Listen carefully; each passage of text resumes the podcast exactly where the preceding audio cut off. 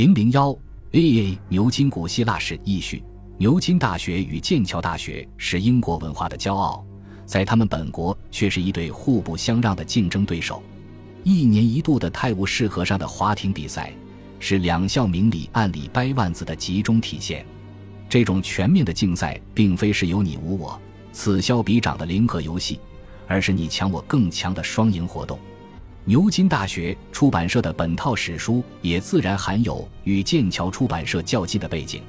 国际学术界或知识界周知，牛津大学出版社以出版高质量的词书享誉读书界。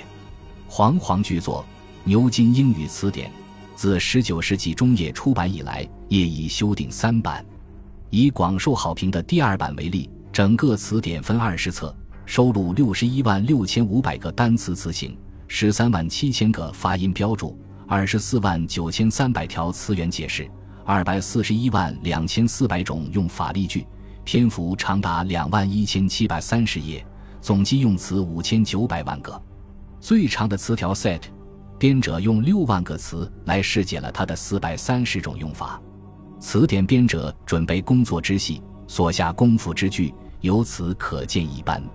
牛津的词书是一个庞大的矩阵，例如笔者所学专业古典历史领域。所有古希腊罗马史研究者都知道一个基本常识，就是遇到难词、生词，应去查阅牛津古典词书。而牛津古典文书，则是堪与洛布古典丛书比美的古希腊文与拉丁文本的最好辑录与评注本。李德尔与斯科特主编的西英词典，更是所有古典学研究者必备的工具书。这些不过是牛津大学出版社出版的大批专业性词典和学科指南的一个缩影，更无需说牛津版的简明英语词典及英中、英法、英德、英俄、英意、英西等多语种双向词典了。剑桥大学出版社则以出高质量的史书而负盛名，《剑桥三史》是剑桥书品的典型代表。以新版《剑桥古代史》为例。全书共计十四卷十九分册，各卷册均由国际公认的学术带头人执笔，集中了半个多世纪的最新研究成果，是国际学界的权威性参考读物。在三史之外，剑桥大学出版社还组织编写了众多诸如《剑桥中国史》《剑桥印度史》《剑桥伊朗史》等其他国别史、地区史专史著作。包括最近十多年来的普及本剑桥插图史系列。二十世纪以来，尽管各国史学界也仿照剑桥大学出版社的做法，动员自身的学术力量编写类似史书，包括通史、断代史、国别史、专史之类，但就权威性、科学性、前沿性、综合性而言，至今无出剑桥三世其右者。归纳剑桥史书编写质量高的原因。不能不提到该系列图书中最早编纂的《剑桥近现代史》的主编阿克敦勋爵，他在19世纪末为编者拟定了注释原则，如他所提出的政治学铁律一样，是客观主义或科学主义史学原则的经典表述之一。从实证角度出发，坚持客观中立的治史原则，这是剑桥史书能够保持高品质的基本原因。作为世界上规模最大的大学出版社，牛津大学出版社当然不想让出史书编纂的空间，但要在学术性史著的编写方面超越剑桥却不容易，毕竟起步稍晚，做同类工作难免东施效颦，费力不讨好。牛津大学出版社为自己选择了另一条路径。即依托大学历史学与史学关联学科、古典学、印度学、埃及学等学科的雄厚师资，陆续编写大学教科书性质的各种史书与辅助教材。几十年间，已经蔚为大观，选题涵盖国别史、专史、地区史、断代史，其中包括本套牛津史书中译本中的第一批作品《牛津古希腊史》《牛津古罗马史》《牛津拜占庭史》《牛津中世纪欧洲史》。牛津法国大革命史，由于牛津史书的读者主要是大学本科生以及对历史感兴趣的一般读者，所以他们与学术性的剑桥史书不同，并不要求不厌其烦的考证说明、详尽注释，而把注意力集中于史书的可读性与工具性等上，在内容整体的连贯性、史实陈述的准确与生动性、价值陈述的简洁明了方面，这套书也具有自己的特点。同时，牛津史书还附有教科书的各种要件，如年表、索引、进一步阅读的详细书目。在大学教书的人都知道，虽然中外文教科书版本繁多，但出色的教科书在各个学科中都是凤毛麟角。好教科书需要好作者，好作者需要比好专注的作者具备更多一点的条件，即除了需是处在学科前列的研究专才之外，还应是熟谙学科知识构成、善于融会贯通学科内容，并用适当语言加以描述的好教书匠。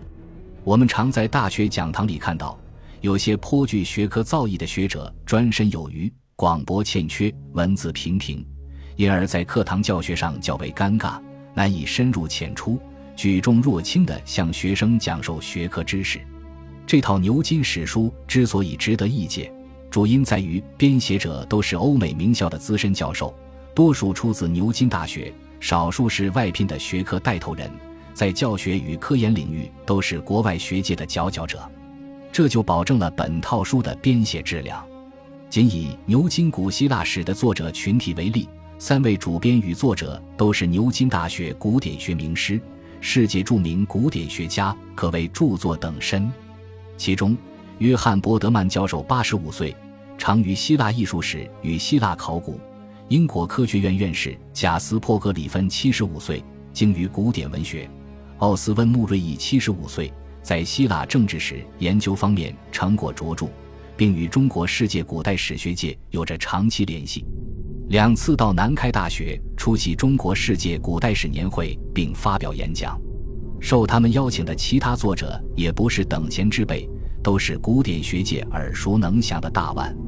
有这样一些深沉老道、卓有建树的学者执笔，牛津史书内涵的广度与深度。史实陈述与价值陈述的原属与合理，当毋庸置疑。英文本的优质编写队伍与编写质量为中文本的翻译提出了挑战。平心而论，这套书的翻译难度并不亚于学术专著。没有比较深厚的学科知识准备，没有较长期的英文翻译经验，以及对不同风格的英语表述的深刻理解，要想做到译文的信与达是不可能的，雅就更无从谈起了。所幸，本套书请到了我国世界史教研领域学养深厚的部分学者为主译，如北京大学的高毅、彭小瑜教授，南开大学的陈志强教授。他们或亲自动手，或指导自己的弟子，为本书的翻译质量提供了较为可靠的保障。当然，金无足赤，人无完人。对于翻译这样的细活，要做到处理几百万字而纰漏不出丝毫。那只能借用美国史家比尔德的话来明喻，乃是一个可望不可及的高贵的梦。